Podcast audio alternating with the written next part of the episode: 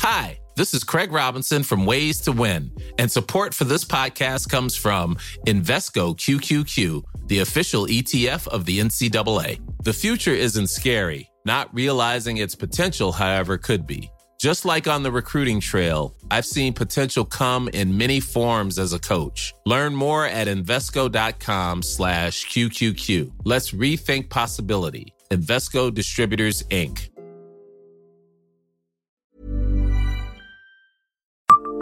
Savez-vous où était caché le célèbre plafond au bestiaire?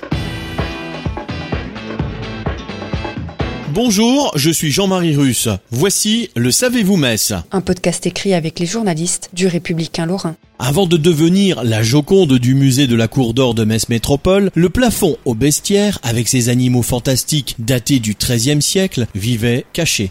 Découvert en 1897, celui-ci demeure l'un des plus anciens plafonds peints d'Europe. Pas un seul écolier messin qui ne le connaisse et, depuis deux ans, pas un seul habitant de Los Angeles qui n'en ait entendu parler. En 2019, la Cour d'Or de Metz Métropole envoyait une partie de son célèbre plafond au bestiaire, ce trésor du XIIIe siècle devenu sa Joconde, au prestigieux musée Getty.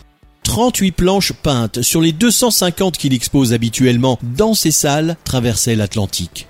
Pourtant, si aujourd'hui on se presse tant pour voir ce plafond riche d'une centaine d'animaux réels ou fantastiques, à queue de dragon, d'oiseaux ou de poissons, avec des griffes ou des palmes, celui-ci est longtemps resté dissimulé sous de faux plafonds. En effet, c'est seulement en 1897, dans le cadre de travaux de rénovation, que celui-ci fut découvert au numéro 8 de la rue Poncelet, à Metz, dans les deux salles du rez-de-chaussée d'une ancienne maison de chanoines. À l'époque, il semble que cette découverte fut un événement marquant pour les passionnés d'archéologie et d'art médiéval. Nous possédons l'un des plus anciens plafonds peints d'Europe, insiste Anne Adrian, conservatrice au musée de la Cour d'Or.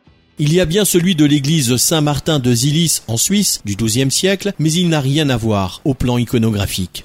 Selon les dernières recherches scientifiques, la date d'abattage des arbres serait estimée entre 1220 et 1241, avec une mise en peinture de ceux-ci vers 1275. Abonnez-vous à ce podcast sur toutes les plateformes et écoutez Le Savez-vous sur Deezer, Spotify et sur notre site internet. Laissez-nous des étoiles et des commentaires.